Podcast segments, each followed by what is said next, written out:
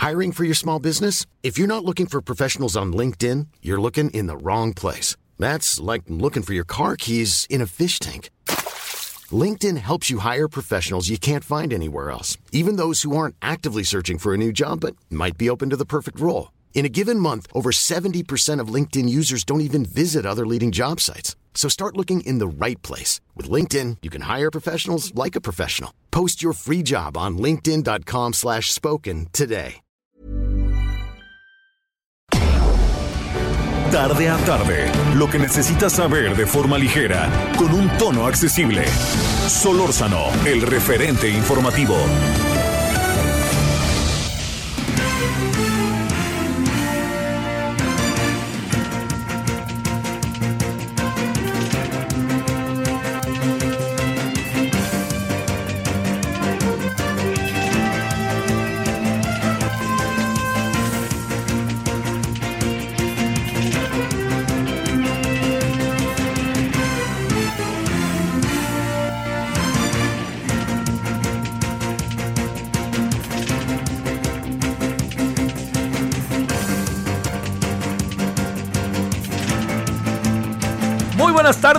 17 con 1 en la hora del centro 98.5 de FM, Heraldo Radio. Espero que usted haya pasado buen día hasta ahora de Día de Muertos. Hay una, hay pues bueno, hay un, una relajación en la sociedad. Hoy es un día feriado, se ha hecho feriado, y en función eh, de, de este día feriado, eh, pues eh, digamos, hay mucha gente en la calle, en el caso de la Ciudad de México, mucha gente que ha salido a pasear, en fin, todo esto, y esperando que pasen un buen día, ¿no? Así que la gocen en este día, su, el día este, de muertos, perdón, que se diviertan, que tengan una buena, un, buen día. En el penúltimo puente del año, el último va a ser el próximo día, eh, el próximo día 15 de noviembre, ¿no? Que es este de este lunes, fíjese, de ayer en 15. Va a ser el último puente y es ahí en donde mucho tiene que ver con eh, este con con eh, digamos, bueno, tiene, tiene que ver con el 20 de noviembre, pero ya se cierra y luego sabe que viene ahí el buen fin, ¿no? Creo que de cuándo, cuándo es el del 10 al 16, creo que es el buen fin, por ahí. Bueno, ya le estaré, ¿sí? ¿Sabemos o cuándo? A ver, a ver. Del puente del 15 ahí tocará buen fin, claro. Bueno, pues, pues este, mire, ay, caray, ojalá le funcione. Es lo único que le podría decir.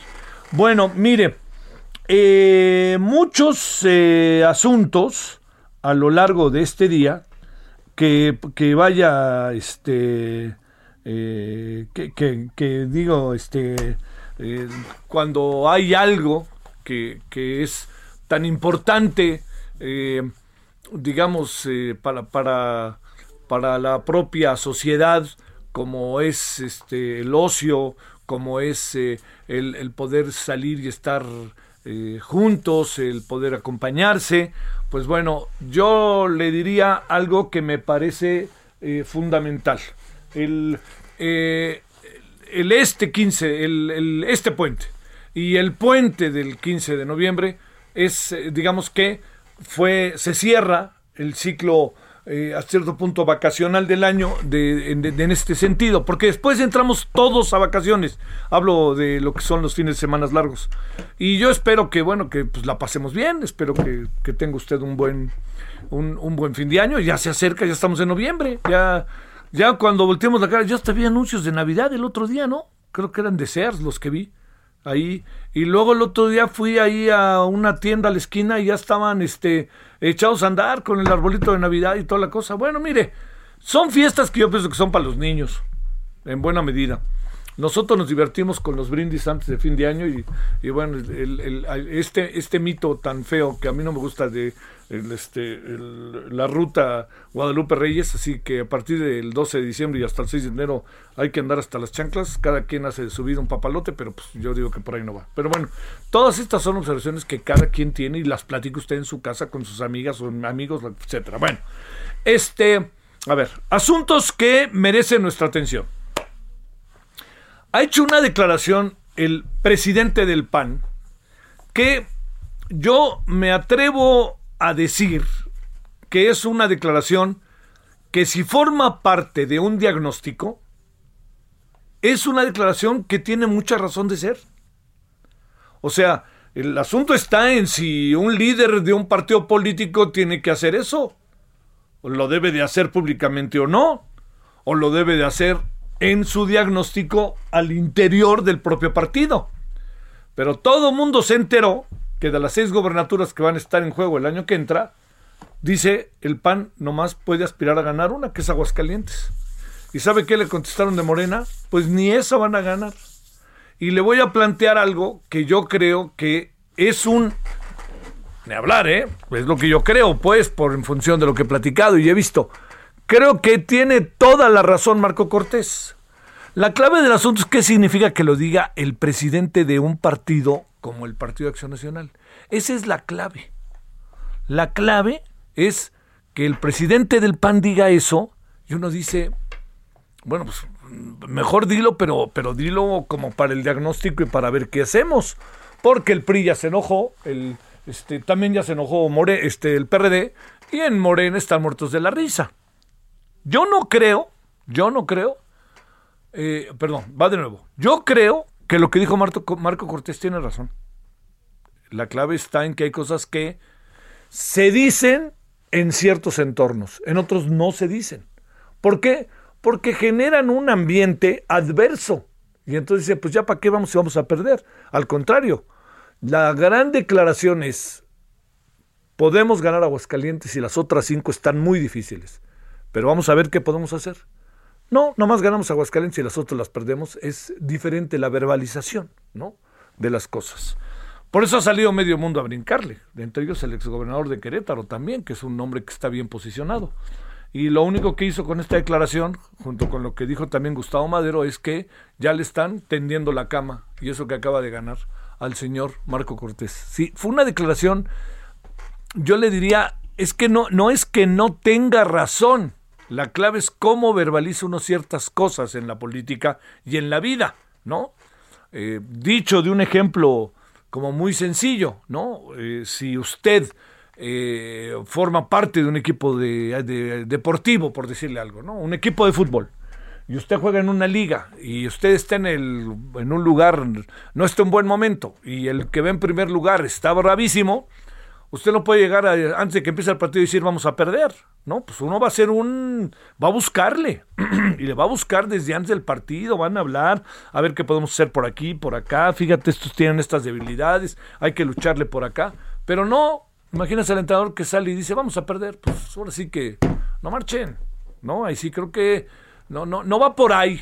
No va por ahí. Esa es una de las cosas. Bueno, este es uno de los temas. Otro de los temas es que eh, Manuel Bartlett no ceja en su empeño en hablar de las elecciones del 88.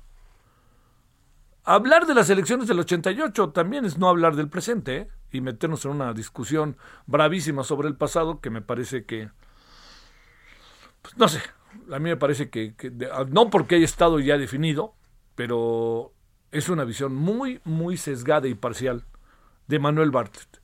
Porque yo insisto, ¿dónde estaba Manuel Bartlett mientras pasaba todo ese cochinero? ¿Dónde estaba? Él era el secretario de gobernación. Yo como secretario de gobernación nomás veía el cochinero pasar a un lado y yo era el encargado, ¿no? Y ahora le mete mano tú, saca aquí, quita tú y nunca hizo una denuncia. Por más que en alguna ocasión haya conversado el tema con el ingeniero Cárdenas y el ingeniero Cárdenas no necesariamente le dijo te comprendo, Manuel, ¿eh? simplemente el ingeniero Cárdenas escuchó y listo, porque buscó la reunión. Además recuerde, el ingeniero Cárdenas sensatamente Pudo haber hecho muchas cosas el ingeniero Cárdenas, pero había que construir un partido, porque el ingeniero pensaba políticamente y por eso un año después se creó el PRD, por ahí de mayo de, 1900, de 1989, dije bien. Entonces, ese, ese es el, el, tema. O sea, Bartlett es, ahora resulta que un santo y que no tuvo nada que ver. Lo digo con respeto, lo conozco a Manuel Bartlett, pero no, él tiene ahí una responsabilidad grande. El tercer asunto que le quiero distraer su atención así de entrada es esto que, barbaridad, nuestro país tiene una cantidad de periodistas muertos y sabe qué, asesinados, sin justicia, sin eh, un organismo dentro del propio Estado mexicano que esté eh, eh, metido buscando la manera de rápidamente solventar los problemas y decir aquí está la responsabilidad, pasó esto, pasó lo otro. y luego cuando aparece el artículo 19 acaba criticándole, les da dinero por fuera. Y, mueren los periodistas. En las últimas semanas, en la última semana, dos periodistas fueron asesinados. Uno en Guerrero y el otro en Quintana Roo. no, entonces eso le dice, y periodistas conocidos, ¿eh? O sea, estamos hablando que localmente son periodistas conocidos. Mire, al final de la historia, esto no creo que vaya a cambiar mucho de aquí al final de este sexenio. No creo que esto esté en la, para decirlo claro, en el ánimo del presidente de enfrentar de manera diferente las cosas en este sentido. No dudo que las quiera enfrentar, pero de la manera en que las va a enfrentar está muy lejos de tener una especie de espacio colectivo para que se sienta ese espacio colectivo eh, apoyado, defendido, cotizado, etcétera. Bueno, y esos son temas que en 2 de noviembre están enfrente de nosotros, ¿eh? O sea, hoy es un día feriado y mire todo lo que está ahí enfrente, enfrente, como luego dice, ¿no? Está metido entre nosotros. Y bueno, hay otros temas, cómo se va perfilando cada vez más para el presidente, la señora Claudia Sheinbaum, cómo empieza a dividirse Morena, que, ¿no? Como Paco Ignacio Taibo le revienta en la cara algunas cosas a Mario Delgado y a Ricardo Monreal. Y bueno, pues eso, eso es. Sacaron las corcholatas antes de tiempo. Y va a ver si no. ¿Por qué el presidente lo sacó antes? Solo él sabe. A lo mejor está pensando, ¿sabe qué? El presidente en que hay que sacar las corcholatas antes de tiempo, porque eso hizo Fox. No exagero, ¿eh? Fox fue candidato ocho años. López Obrador fue candidato 18 años. Peña Nieto habrá sido como de desde 2008, de, perdón, de 2002 al 2012. Desde que entró como gobernador del Estado de México ya era candidato a la presidencia. Entonces a lo mejor quiere que todo el mundo conozca en el país a Claudia Sheinbaum, que no la conocen. ¿eh? Usted pregunte en Sinaloa, pregunte en Baja California, por más que vaya y en Campeche digan, mire, nosotros ya tenemos el 90% vacunados, pues eso es tan coyuntural, pero no es una mujer, pues es, es gobernadora de una instancia, de una ciudad muy conocida, muy todo el tiempo presente, pero es de una instancia, ¿no? No es una figura nacional como sería un funcionario del gobierno. Por eso en una de esas no dude, no sé, si el presidente esté pensando incluso algo, ¿eh? moverla en un momento dado para que tenga toda una presencia nacional. La va a necesitar Claudia. Con la presencia del DF, con la presencia, perdón, de la Ciudad de México no va, no, no, no creo que le cabe por alcanzar, ¿eh? No creo que le cabe por alcanzar en la etapa de reconocimiento nacional. Con la fuerza del presidente sí, pero no va a ser candidato a la presidencia si el sexenio termina mal, ¿eh? O si es, va a perder. O si es, la va va a estar en chino que gane. Así de fácil, porque como están las cosas, créame que sí son, son verdaderamente delicadas. Bueno, parte de lo que hay, oiga, y ay, me, me llamó gratamente la atención que el cuate yo no lo conozco, pero a mí me cae muy bien, que se llama el Checo Pérez, Sergio Pérez, haya dicho, oigan, perdónennos todo el relajo que les estamos armando en reforma para el tránsito, para que la gente llegue a su trabajo, en verdad que les ofrezco una disculpa, pero dijo, ¿saben qué? Se van a divertir mañana. ¿Por qué? Porque va a haber una especie de exhibición de Fórmula 1 junto con otras cosas. Y qué mejor que verlo eh, eh, al volante uno de los pilotos, de los cinco pilotos más importantes del mundo hoy, que es Sergio Pérez. Es el, para decirlo, para planteárselo, es el cuarto en el Campeonato Mundial de Pilotos, que eso cuenta mucho. Y está en un agarrón con la, junto con su escudería, como se le llama, con Mercedes. Están los cuatro primeros, son Mercedes y, ¿cómo se llama? Honda, este... No, se llama, este, la de él se llama, eh, ¿cómo es? Red Bull, claro, Red Bull. Pero el motor es Honda, hasta donde sé. Bueno, se va a poner bueno, ¿no? Entonces, pues mire, si usted puede ir, tome sana distancia, vea algo que es muy difícil, si usted no tiene lana, irlo a ver al domingo al Foro Sol, o el viernes, o el, o el sábado el viernes, sábado y domingo, porque hay pruebas desde el viernes. Entonces, como sea, es algo muy padre y ver a un piloto, a un mexicano extraordinario que se ha rascado con sus propias uñas y que, como yo, yo digo, la familia de Choco Pérez tenía algo de lana, pero ya ve que luego cuentan que hay grandes empresarios que son multimillonarios y sus hijos los hacen millonarios, ¿no? Bueno, aquí al revés, tenían lana y el Checo Pérez los hizo más, tener más lana. Y eso es una de las partes que además yo creo que es digno de, verse a un personaje como, como el Checo Pérez, la verdad. A mí sí me gustaría verlo, lo que pasa es que trabajamos y no se puede. Bueno, Aquí andamos agradeciéndole como siempre que nos acompañe en día feriado, que usted la esté pasando bien, si va en su coche, ya viene de regreso en carretera y nos viene escuchando, este, eh, a donde usted se dirija, mucho cuidado, ¿no? Vaya despacio, tenga paciencia, no ande rebasando por el acotamiento, ¿cómo me caen mal a mí los que rebasan por el acotamiento, ¿no? Porque de repente va uno en un carril de alta velocidad o en el que sigue, ¿no? El de junto, y de repente ve pasar a la derecha unos, ¡bum! Hijos de su pimpón, no marchen, hombre, va a causar un accidente. Y también los muy queridos personajes de las motocicletas. Ahora el domingo que venía yo de Cuernavaca, no, no, no, qué bárbaro, era, era, verdaderamente siguen y después de los accidentes que ha habido, tómenla con calma, hombre. Está bien, yo entiendo que además pues, se, se compra una motocicleta que va a 200 o 250 kilómetros por hora, pues ustedes quieren mandarla en 200 o 250 kilómetros por hora, pero por favor, tomen en cuenta, hay mucha gente en las carreteras los fines de semana, tengan más cuidado, tengan cuidado, tengan cuidado. Nosotros tenemos cuidado con ustedes, porque están en su derecho, pero tengan cuidado. Pero bueno, tenga mucho cuidado si ya viene de regreso. Y si va rumbo al aeropuerto, pues ya sabe, el aeropuerto, el aeropuerto de la Ciudad de México está como de repente para correrle. Pero pues también tenga cuidado ahí, llega a tiempo, tenga paciencia, sepa que va a ser fila, esto va para largo. ¿no? Es un fin de semana largo y la gente, todos los que salieron, pues ya vienen ahora de regreso después de cruzar el puente. Aquí andamos agradeciéndole que nos acompañe 17-16 en la hora del centro y vamos con los asuntos. Eh, ¿Qué bolas nos hizo el gobierno hoy con la COP26? Y ahorita le voy a contar por qué, qué bolas nos hizo el gobierno mexicano. Solórzano, el referente informativo.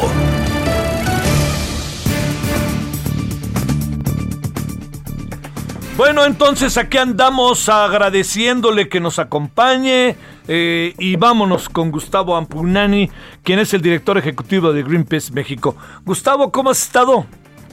¿Qué tal, Javier? Buenas tardes. Muy bien. Muchas gracias. ¿Qué habrá pasado, sabes, con el gobierno mexicano que a última hora afirmó algo que al principio todo el mundo decía, pues, ¿cómo que no lo firmó? ¿No? Este, que es el acuerdo, entre otras cosas, para detener la deforestación mundial. ¿Qué supones que ha pasado? Y hablemos de lo que significa, si te parece, Gustavo. Pues mira, Javier, la verdad no, no sé qué, qué haya pasado con la delegación. Este, sí he escuchado que ha habido como mucha sorpresa por que México no lo había firmado desde un inicio. No obstante, eh, nosotros como Greenpeace somos muy cautelosos con respecto a este comunicado y a este acuerdo que se firmó. Por las siguientes razones, Javier. Mira, esta declaración llega casi al inicio de la conferencia de cambio climático. Es una declaración que no es vinculante para nada, es una declaración que tiene un texto muy, muy ambiguo, que no especifica claramente cuáles son las causas de la deforestación, cuáles son las causas de raíz que hay que resolver. Y es una declaración que en realidad da 10 años más de gracia para hacer con los bosques cualquier cosa. Es sorprendente que lo haya firmado el presidente de Brasil, Jair Bolsonaro, porque se ha caracterizado en su gobierno por impulsar legislación doméstica, legislación interna en Brasil, para hacer avanzar la frontera agrícola y ganadera sobre el ecosistema selvático, sobre la Amazonía brasileña, reprimiendo a movimientos que buscan la conservación y la protección de la selva amazónica. Entonces esto sorprende.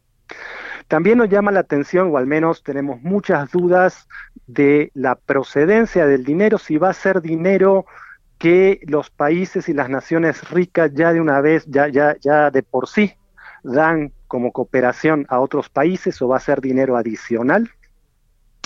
Y también hay que tener en cuenta, Javier, que, mira, el contexto, en 2010 en Cancún, sí. en un foro de consumidores de bienes de consumo, digamos, empresas, firmaron un compromiso para detener la deforestación en el año 2020. Y ahí era mucho más específico y concreto el lenguaje de la declaración porque se mencionaban cuáles eran los motores de la deforestación. Siembra de soya, ganado, extracción de maderas preciosas, siembra de palma para extraer palma de aceite, cacao. En donde principalmente donde Greenpeace está trabajando actualmente, que es en la zona del Congo, eh, del Congo en África, la zona de Indonesia en el sudeste asiático, Amazonía en Brasil. Eso fue en 2010. En 2014 se hace una declaración muy importante por parte de los gobiernos, así, aquí sí, de los gobiernos en el 2014, para detener las causas de raíz de la deforestación en el 2020, o el año pasado, ¿sí? y proteger los bosques hacia el 2030. Y casi 10 años después volvemos a tener otra declaración que es mucho más débil en su lenguaje, que de alguna forma es un refrito de lo que ya se había dicho en 2010 en Cancún, en la COP de Cancún. Entonces nosotros como Greenpeace en realidad somos muy escépticos de ese acuerdo que se firmó el día de ayer en Glasgow, en nuestra mañana mexicana, y que bueno, finalmente México, quién sabe por qué, terminó firmando. Desde nuestro punto de vista, hubiese sido mejor que México no hubiera dado ese paso porque, te digo, es un documento muy laxo, muy ambiguo, que no habla de las causas de raíz de la deforestación y que no es vinculante. ¿Pudo haber sido, Gustavo, que el gobierno mexicano haya eh, pensado su decisión y al final, como se hizo mucho argüende en muchos lados en el mundo de que no firmara, este, lo acabó firmando, pero que en el fondo no lo quisiera hacer por las razones que tú esgrimes? Mira, la verdad no lo sé porque nosotros no estamos interactuando con la delegación mexicana, entonces yo no podría Este, decirte si sí o no. La verdad me ha llamado la atención. Desde mi punto de vista personal, creo que estas cosas se tienen que hacer con mayor cautela. Este, se están hablando de cosas muy importantes, muy complejas, y creo que si bien todos queremos ver una delegación mexicana y, el éxito general en la COP, también tenemos que tener muy en cuenta que hay mucho humo verde. Nos quieren también vender humo y este es el gran riesgo. Y te lo digo porque me ha tocado ser parte de la delegación política de Greenpeace internacional en estas cumbres. Este Greenpeace, yo ya no soy parte de la delegación, pero bueno, Greenpeace sigue mandando delegaciones. Son unos procesos de negociación que venimos siguiendo desde inicios de la Convención Marco a fines de los años 80, principios de los 90. Y sí es común que cuando hay muchas expectativas en torno a estas conferencias, se nos quieran colar con soluciones en papel que en realidad no vamos a ver materializadas. Entonces, ahí yo te digo, soy también tratando de poner ciertos paños fríos porque lo que estoy viendo es que hay, digamos, una expectativa tan alta como la que había en el 2009 cuando fue la COP en Dinamarca, en Copenhague, y fue un fracaso esa COP. Y eso generó una frustración enorme, desconfianza entre los países, entre las partes negociadoras y mucha frustración por parte de la sociedad civil. ¿sí? Entonces creo que nuevamente todos queremos que la COP26 salga bien, todos queremos ver que en esa COP se declare el fin de la era de los combustibles fósiles, queremos ver que los países digan ya no más proyectos nuevos de combustibles fósiles, de petróleo, de gas, de carbón, infraestructura, exploración, explotación de ese tipo de recursos. Todos queremos ver que los países realmente empiecen a dejar fluir, sobre todo los países ricos, las naciones ricas, empiecen a dejar fluir los 100 mil millones de dólares que prometieron a los países vulnerables para poder hacer frente al cambio climático.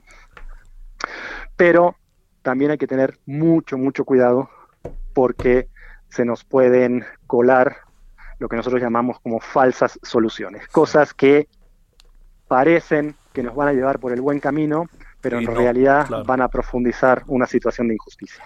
Gustavo, ¿te parece que la semana que entra o hacia finales de esta semana volvamos a hablar para que vayamos viendo balances, ¿no? De lo que va haciendo la COP26. Dura dos semanas, pero diario puede pasar algo, ¿no? Sí, sí, sí, totalmente. Yo creo que hacia el, hacia el viernes va a haber el primer corte semanal y ya Ahí va, después la próxima semana. Ojalá aceptes la llamada. Muchas gracias, Gustavo. A ti, Javier. Buenas tardes. Buenas tardes, Gustavo Pagnani, quien es director ejecutivo de Greenpeace México. ¿Ya escucho? O sea, bueno, en la noche regresamos al asunto, ¿eh? Pausa. El referente informativo regresa luego de una pausa.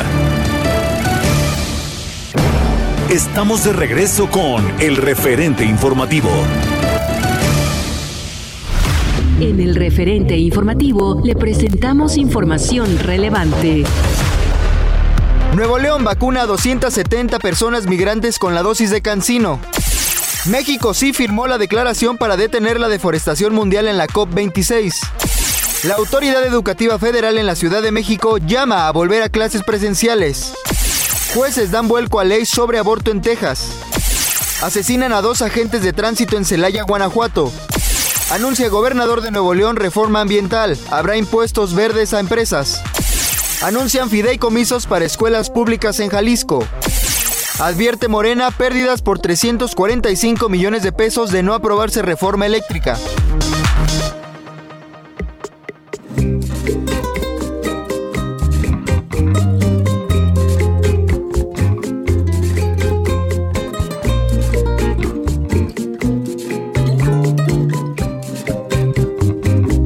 Lo supe cuando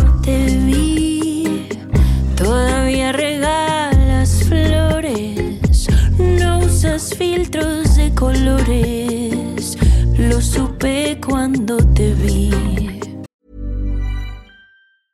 Hey, I'm Ryan Reynolds. At Mint Mobile, we like to do the opposite of what Big Wireless does. They charge you a lot, we charge you a little. So naturally, when they announced they'd be raising their prices due to inflation, we decided to deflate our prices due to not hating you. That's right. We're cutting the price of Mint Unlimited from $30 a month to just $15 a month. Give it a try at mintmobile.com slash switch. $45 upfront for three months plus taxes and fees. Promote rate for new customers for limited time. Unlimited more than 40 gigabytes per month. Slows. Full terms at mintmobile.com. Desde que te conocí, sé que dedicas canciones y no rompes corazones. Desde que te conocí, a mí me gusta como baila,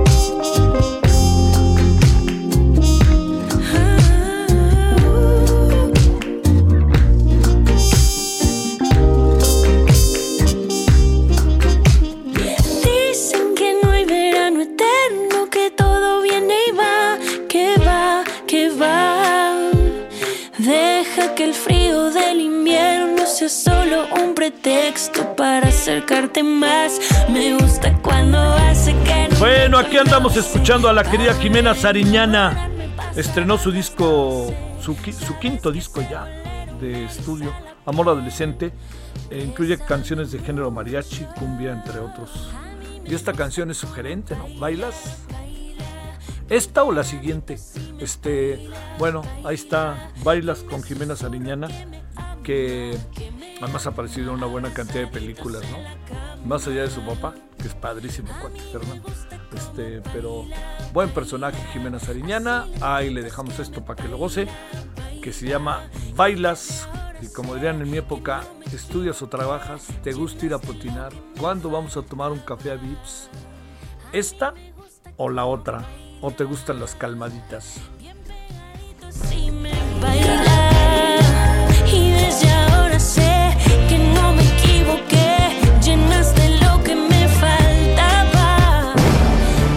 Solórzano, el referente informativo. Balance Inmobiliario es presentado por Centro Urbano. Estrena hoy Casa Odepa en 20. Grandes promociones en Tecámac, Querétaro, Puebla, Cancún, Playa del Carmen y Monterrey.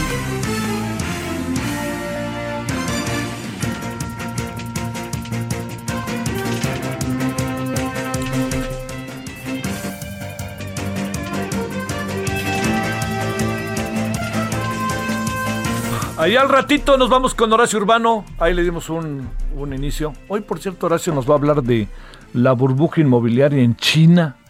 Y si eso pasara, ¿qué pasará en México? Hago al ratito, Horacio estará con nosotros. Bueno, por lo pronto, ahora que son las 17.34 en la hora del centro, eh, Michelle Chamberlain es defensor de derechos humanos. Querido Michelle, ¿cómo te va? Muy buenas tardes. Hola Javier, gusto en saludarte, buenas tardes. Gracias. A ver, eh, ¿qué? A ver, es, esta palabra desaparición, la desaparición forzada, la desaparición de personas, híjole, ¿qué de connotaciones tiene, no? A ver, eh, lo planteo en función del artículo que hiciste, de la columna Sí. semanal, pero también sabes que en función de lo que es para la- las familias, para la vida, para los, para el Estado, para todo eso. A ver, te escuchamos, Michelle, para reflexionar sobre eso, si te parece. Sí, pues mira, la, la, la palabra desaparición, desafortunadamente, desaparición de personas, desafortunadamente, la hemos ido domesticando. Eso hablo un poco en el artículo y se volvió una palabra cómoda porque al final del día mm, hace que no pensemos qué está detrás. Es una palabra que termina ocultando realidades eh, para la sociedad, eh, para las autoridades y para los perpetradores. Y en el caso de las víctimas, sus familiares, en realidad es una palabra que tampoco termina de decir, eh, no termina de explicar ni el dolor, ni la experiencia, ni mucho menos eh, cuál es la, la suerte o el paradero de sus, de sus seres queridos, ¿no? Eh, lo que reflexiono un poco en el artículo es que eh, desaparición forzada o desaparición de personas debería ser un, término temporal mientras descubrimos dónde están y qué pasó. Sin embargo, en México tenemos más, ya pues alrededor de 13 años eh, eh, que empezaron a- esta, este número grande de desapariciones que viene creciendo sexenio con sexenio. Eh, y seguimos hablando de desapariciones como si fuera una fatalidad, como si fuera un día nublado y, y, chin, ya no voy a poder gozar porque está lloviendo, ¿no? Y, y no terminamos de entender que son, son, son cosas que suceden en la sociedad, que son crímenes atroces, delitos de lesa humanidad y que se continúan y se continúan y se continúan y no terminamos de acabar con las desapariciones ni mucho menos de, de, de, de explicar dónde están los desaparecidos y qué les pasó. Este, ¿qué pasa al interior de la vida de las familias en el uso de la palabra, con los gobiernos, con qué, qué sucede, qué, qué dinámica se establece y, y- y qué pasa cuando una familia sabe o llegan y le informa o a ver qué pasó con su familiar y dice pues no, pues no nos ha hablado, etcétera, está desaparecido y es así como una palabra brusca, ¿no?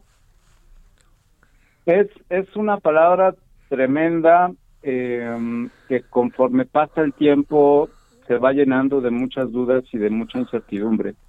Déjame decirte que eh, en, la jurisprudencia internacional se ha establecido tanto por la Corte Interamericana como por los órganos de Naciones Unidas que lo que sufren las, los familiares de las personas eh, desaparecidas es tortura y es una tortura constante y permanente justamente por la por esa incertidumbre de no saber si está vivo, si está muerto, si está vivo lo tratan bien, está comiendo, dónde está, es es a- es una constante que está en las familias a lo largo de los años. Ah. Es es es es simplemente un, un, un dolor que, que a quienes no nos ha pasado es muy difícil comprenderlo, ¿no? Este no no alcanza la palabra para describir eh, semejante dolor. ¿no?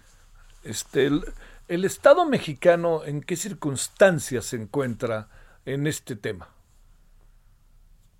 Pues mira, desafortunadamente la la desaparición de personas es, es un continuo, es como si lo viéramos en una gráfica, es algo que sigue creciendo conforme van pasando los años. En, en, en tiempos de, de Calderón, del presidente, del expresidente Calderón, se, ah, se coló por ahí una cifra de 24 mil más o menos Sí, lo recuerdo, sí. Este, luego muy rápidamente solo Trump lo, lo redujo a 8 mil y nadie supo por qué. En, en la actual administración eh, llevamos esa misma cifra en tres años, 24 mil, poco más Sí. de personas desaparecidas. Eh, el caso es que estamos por arriba de los 93 mil Sí. y seguimos hablando de desaparecidos, digo como si fuera una fatalidad, y no logramos ni detener el fenómeno, Ajá. eh, ni determinar de explicar qué pasó. Y, y desafortunadamente no nos alcanza la política actual, la política pública actual para, para poder atender el fenómeno en su verdadera dimensión. Estamos solamente eh, contando fosas, contando muertos, tratando de, de identificarlos para ver si hay un cotejo con la lista de desaparecidos, pero detrás de ellos siguen y quizás seguiremos otros porque no se detiene esta ola esta ola que es una responsabilidad de- evidentemente del Estado mexicano independientemente de quién esté en el gobierno ¿Qué- Eh, es una cuestión muy grave ¿Qué pasa con los colectivos ahora tan vituperiados y las organizaciones de la sociedad civil? eh? No, mira, los, los colectivos al final del día eh, son víctimas, no necesariamente son activistas y lo que están buscando es encontrar a su familiar, ¿no? Claro que lo van a hacer por todas las vías y, por todas las formas, es, es la desesperación es enorme, eh, siguen creciendo los colectivos, eh, ya es, es mucho decir y es positivo que se vayan organizando este para exigir, digamos, de manera eh, eh, eh, pues sí, unida al Estado que cumpla con su responsabilidad. Eso eso ya es, es, es en sí bueno, pero digamos, no podríamos esperar más. La sociedad civil, por otro lado, las ONGs, de donde yo vengo, de donde provengo, eh, um, te puedo decir que teníamos, yo creo que la mayoría teníamos una, una cierta esperanza que en el actual gobierno las cosas cambiaran, pero a tres años, que es mi opinión muy personal, Sí. creo que la, el, el, bono democrático de Andrés Manuel eh, ya se gastó y, y lo que estamos viendo es que eh, las mismas políticas están llevando a los mismos resultados, la militarización de la seguridad, eh, la falta de interés en, en, en- invertir en justicia, en, en investigaciones, en mayor número de jueces. Eh, por el contrario, vemos eh, este, cómo, cómo se aumenta esta tendencia de meter a la gente a la cárcel sin, sin proceso ni juicio. Eh, y bueno, los números que pues que no dejan de engañar, es decir, siguen apareciendo cuerpos, siguen apareciendo familiares reclamando los desaparecidos. Déjame decirte que la este mes viene a México el Comité de Naciones Unidas sobre justamente sobre desapariciones forzadas y es la primera vez que el comité visita un país y es nuestro país el que visita y lo visita bajo su artículo 33 que dice cuando hay situaciones graves, preocupantes de desapariciones generalizadas, el comité podrá hacer visitas a los países y, y por eso viene, ¿no? Eh, es decir, no, no, no es un asunto eh, que esté pasando desaperci- desapercibido, afortunadamente. Y yo espero que el comité eh, nos ayude a mirar la gravedad, nos ayude a tomar conciencia de que este fenómeno debe detenerse y que, y que, y que el gobierno debe poner mucho más su parte para que esto deje de suceder. Uf, oye, este, pero si está, está fuerte eso, ¿no? De que venga por primera vez el comité, salga de, de su sede para venir a vernos, está fuertísimo, ¿no? Es muy fuerte. Fíjate que muchos muchos órganos de Naciones Unidas eh, y mecanismos especiales lo hacen regularmente, pero en el caso del comité, muy explícitamente dice la convención, lo hará cuando mire situaciones de manera de, de desaparición, Sí. situaciones generalizadas, ¿no? O probablemente sistemáticas. Y sí, eso ya en sí mismo es una denuncia de la situación que está viviendo. Y mira que el comité viene viendo la situación de México por lo menos desde 2015, cuando México presentó su primer informe periódico al comité, y ya se decía que que las cosas estaban graves. ¿no? Híjole, oye, a ver, eh, te, te, te planteo, eh, ¿ves? eh, no, no, no se ve que vaya a cambiar la política del gobierno, la política del Estado en esta materia, ¿no? No se alcanza, digamos, como a vislumbrar que en el Congreso se debate el asunto. Hasta me da la impresión de que el comité, el, el que el cabeza, ca- la, la organización que cabeza Carla Quintana, me da la impresión que hasta la tienen este medio, medio tratando de borrar a veces. Sí, y, y, y tienes toda la razón, no parece que vaya a haber un cambio, porque esto pasa, y la misma Carla Quintana lo ha dicho con mucha razón, esto pasa por un compromiso mucho más fuerte y decidido por parte de la Fiscalía General de la República, porque actualmente los, las desapariciones se miran como si fueran delitos aislados y simples, no se miran como delitos de lesa humanidad y no se miran los los criminales, las redes criminales que están detrás y que al final del día, Javier, eh, lucran. Es decir, hay, hay un negocio eh, detrás de las desapariciones como la está detrás de la trata de personas, que es realmente lo que está detrás, es decir, las masacres, los feminicidios, los asesinatos, eh, la trata de personas, los reclutamientos forzados, todo eso es lo que está detrás de las desapariciones y no, y no queremos nombrarlas. Entonces es un, es un negocio criminal que se vincula a autoridades, que se vincula a negocios, entre comillas, lícitos para lavar dinero y que están, pues sí, lucrando y, y- sacando dinero de esta violencia generalizada que vivimos. Y no lo queremos ver, no lo queremos detener y seguimos contando muertos y contando testimonios de familiares de personas desaparecidas. Este, ¿qué supones que va a acabar diciendo el comité que viene a México? eh? No le va a gustar nada lo que ve, ¿no? Porque supongo que va a conversar con quien debe conversar, ¿no? Va a conversar con autoridades, yo espero que también converse con el Congreso porque también tienen un papel Claro, digamos, claro, sí. en, en mejorar las, las condiciones. Eh, y yo creo que va a tratar de valorar cuáles son las, las condiciones reales de- del Estado mexicano, no hablo solamente del gobierno, sino del Estado en su conjunto, para detener esta situación. Y nosotros creemos eh, que otra posibilidad es, eh, mira, te lo explico, la, lo- como lo dice la convención, es un poco como en escalada, ¿no? Este, primero manda observaciones y hace informes de situación, ya pasamos por ahí. Lo que sigue es visitar el país, eso, es- eso es lo que estamos viendo este mes, va a sacar su informe probablemente hacia marzo del próximo año. Y una posibilidad es que lleguen al último escalón, que es cuando hay situaciones generalizadas o sistemáticas y el Estado no es capaz de atenderlas, el comité tiene la prerrogativa de acudir a la Asamblea General de, na- de las Naciones Unidas a exponer la situación para que la ONU haga algo al respecto. Me parece que si no nos ponemos las pilas y empezamos a mirar en la verdadera dimensión del, del problema, las desapariciones, lo que sigue es, es, es, eh, no una intervención porque no es tal, pero sí un apoyo internacional tipo crear una comisión eh, contra la impunidad como la que hubo en Guatemala, Sí, algo cosa. similar que ayude a salir de esta problemática. Eh, Michelle Chamberlain, te mando un saludo y muchas gracias. Muchas gracias a ti, Javier. Hasta luego, Michelle Chamberlain, defensor de derechos humanos. 1747, qué cosa en la hora del centro. La semana que entra viene un comité de la ONU encargado del asunto y es la primera vez que sale de su sede para ir a un país. Uy, uy, uy, y el tema desplazados. Bueno, 1747. Solórzano, el referente informativo. Balance Inmobiliario es presentado por Centro Urbano. Estrena hoy Casa Odepa en 20.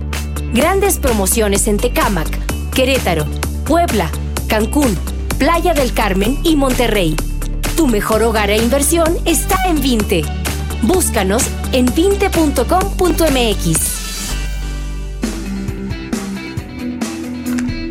Como todos los martes, querido Horacio, te saludamos con mucho gusto. ¿Cómo has estado? A todo dar, querido Javier, muy buenas tardes.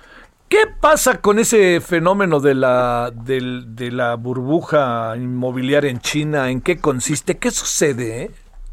Mira, no sé si se acuerden, pero lo que nos pasó hace ya 13 años, con 2008, fue cuando de pronto una que se llamó la burbuja subprime estalló en Estados Unidos y zangoloteó toda la economía del mundo, todo el sector financiero financiero global se, se tambaleó. y, y, eso que pensábamos que no iba a volver a pasar después de esa experiencia, pues sucede que los chinos lo están repitiendo. Hay, hay el, imagínate, sabemos, todos sabemos el tamaño de la economía china y te doy un dato, el 7.5% de la economía china, 7.5% del PIB chino es sector inmobiliario. O sea, es un mundo lo que están haciendo ya en construcción y en sector inmobiliario y todo aquello, y es obviamente mucho de eso es especulativo. Y de pronto nos encontramos con que en medio de esta pandemia hay una gran empresa china, una de las inmobiliarias más grandes de China, Evergrande, que ahora es un nombre que nos está sonando a nivel mundial, se encontró con que debía muchísimo, muchísimo dinero. Muchísimo dinero me refiero a 300 mil millones de dólares de deuda. Wow. 300 mil millones de dólares. Y el problema está en que de pronto, por la pandemia, se retrasaron las ventas, igual que pasó en todo el mundo, además que todo a su debida escala, ¿no? Si a alguien se le retrasan las ventas y debe un millón de pesos, pues ah, va y negocia, pero si debes 300 mil millones de dólares y tienes que ir a negociar, pues el tema está grande. Y, y, y, y por lo pronto, el tema está que en lo que ellos negocian o no negocian, el mundo se está sacudiendo porque esos 300 mil millones de dólares los deben, se los deben a bancos, a fondos de pensiones, a todo tipo de inversionistas chicos, medianos o grandes, y si eso se retrasa, puede provocar un colapso del tamaño del del 2008. Y eso, pues, obviamente, es un tema que nos preocupa a todos, ¿no? Oye, eh, a ver, ¿ya nosotros nos alcanza? Mira, sí nos alcanza, porque la ola no nos afectaría para lo que es el sector inmobiliario, porque el sector inmobiliario mexicano no es que estemos a salvo de lo que pasó en 2008 o de esto, sino que lo que pasamos en 1994, ya algunos se acordarán, pues ya la verdad es que nos hizo expertos en manejar ese tipo de crisis inmobiliarias. Lo que sí nos puede pasar es que lo que pasó en el 2008 se angoloteó la economía del mundo y provocó que tronara Lehman Brothers, se acordarán, y ahora, si hubiera el colapso de algún fondo de inversiones, evidentemente habría el problema con algún banco grande, con algún fondo de inversión, y eso inevitablemente repercutiría en toda la economía del mundo, nosotros incluidos. Oye, eh, ¿tiene intereses Evergrande acá en México? No, no, no. Eso es. Afortunadamente no. Eso, eso es bueno, pero lo, donde sí tiene intereses Evergrande es en temas como, como muchos de los bancos que tienen presencia en México. Claro. O sea, cuando fue la crisis mexicana, de las aquella de las famosas vivienderas que quebraron, que estaban en bolsa, se llevaron entre las patas a varios bancos, ¿no? Varios de los mayores bancos. Pues, eh, vaya, si una inmobiliaria quiebra es porque le está dejando de pagar a un banco. Sí, Entonces, claro. si le dejan de pagar a los bancos, hay bancos chicos, medianos y grandes, y en el caso de Evergrande, pues hay bancos inmensos de los chinos, pero también inevitablemente los bancos globales, muchos de los que tenemos presencia en México, pues están involucrados. Oye, este, ¿y acuse de recibo o qué piensas? Pues mira, yo creo que, que es el tipo de cosas que, que, que es tan grande la que tan grande el Sí, tema y tan claro. a nosotros Sí, sí, que estamos nomás hecho- todo el mundo está calladito hecho bolita, todo el mundo los involucrados, no los bancos están están hechos bolita y esperando a ver de qué tamaño les llega el tsunami o si no llega. Todo el mundo está con las mejores expectativas de que están con el con el traje de baño y con la donita puesta, pero pues igual esperando que no pase nada. Claro. Puede ser que no pase nada, sí, por supuesto es que puede ser que no pase nada, porque lo que pasa en estos en estos casos es que a lo mejor el sistema financiero mundial hace un esfuerzo para salvar a Evergrande y le renegocia, le reestructura todos sus pasivos, asumiendo que lo que le está pasando a Evergrande sea un tema que no sea de una ineficiencia de la empresa, sino el resultado de la crisis. Se tardaron en vender, ¿cuánto tiempo se van a tardar más? ¿Un año, dos años? Que le ajusten el plazo. Digo, suena muy fácil decirlo, pero es un montón de lana, lo estamos diciendo. Pero de que hay opciones, hay opciones. Yo no creo que tengas eh, una repercusión en México, pero sí debiéramos estar preocupados de que le pudiera hacer una repercusión a alguna de las instituciones financieras grandes que sí están metidas en México. Te mando un gran saludo, querido Horacio, que acabes de pasar bien el puente. Abrazo, querido amigo, un abrazo. Balance Inmobiliario fue presentado por Centro Urbano. Solórzano, el referente informativo. Nos vamos contigo, Iván Saldaña. Cuéntanos qué pasa con el PAN. Buenas tardes, Javier, amigos del auditorio. Pues la bancada del Partido Acción Nacional en la Cámara de Diputados adelantó que votará en contra la aprobación del dictamen de la cuenta pública que presentó el gobierno federal, porque a su parecer los resultados pues son nulos en materia económica para el país. Además criticó que el dictamen exhibe la opacidad y la falta de combate a la corrupción en la cuarta transformación. Este dictamen de la cuenta pública que habla del primer año del gasto que se ejerció en el primer año del gobierno del presidente Andrés Manuel López Obrador, pues será votado el próximo jueves 4 de noviembre en la sesión del Pleno de San Lázaro y el rechazo se hizo a través del diputado eh, panista, vicecoordinador de la bancada, eh, Carlos Valenzuela, eh, y pues precisamente Javier también acusó que pues la caída de la economía del país es producto de las decisiones, así lo llama, caprichosas de la cancelación de varios proyectos de inversión y también la escasa creación de empleos que fue solo el 28% en comparación de la meta anual requerida para el país, según dijo el diputado panista Carlos Valenzuela, eh, Javier Auditorio. Te mando un gran saludo, Iván. Buenas tardes. Buenas tardes. Bueno, nos vamos. Eh, gracias que estuvo con nosotros. Eh, todavía hay tarde, pues todavía día feriado para los que lo tienen. Y nos vemos a las 21 horas en hora del Centro Heraldo Televisión. Este tema de la COP26 lo tendremos. Hoy está Marta Bárcena y tendremos los asuntos que han pasado de la política. Hasta aquí, Solórzano, el referente informativo.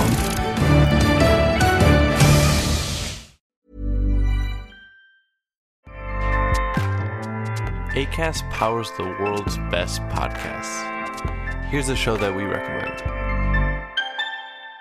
The Real Housewives is a guilty pleasure for most, but if you're looking to not feel guilty about that pleasure, tune in to Everything Iconic with me, Danny Pellegrino, where I break down all the messy moments and behind the scenes antics of Bravo's popular franchise. And on Everything Iconic, I also interview celebrity guests like Kelly Ripa, Kiki Palmer, Drew Barrymore, Cameron Diaz, and more about their guilty pleasures, their past work, and so much more.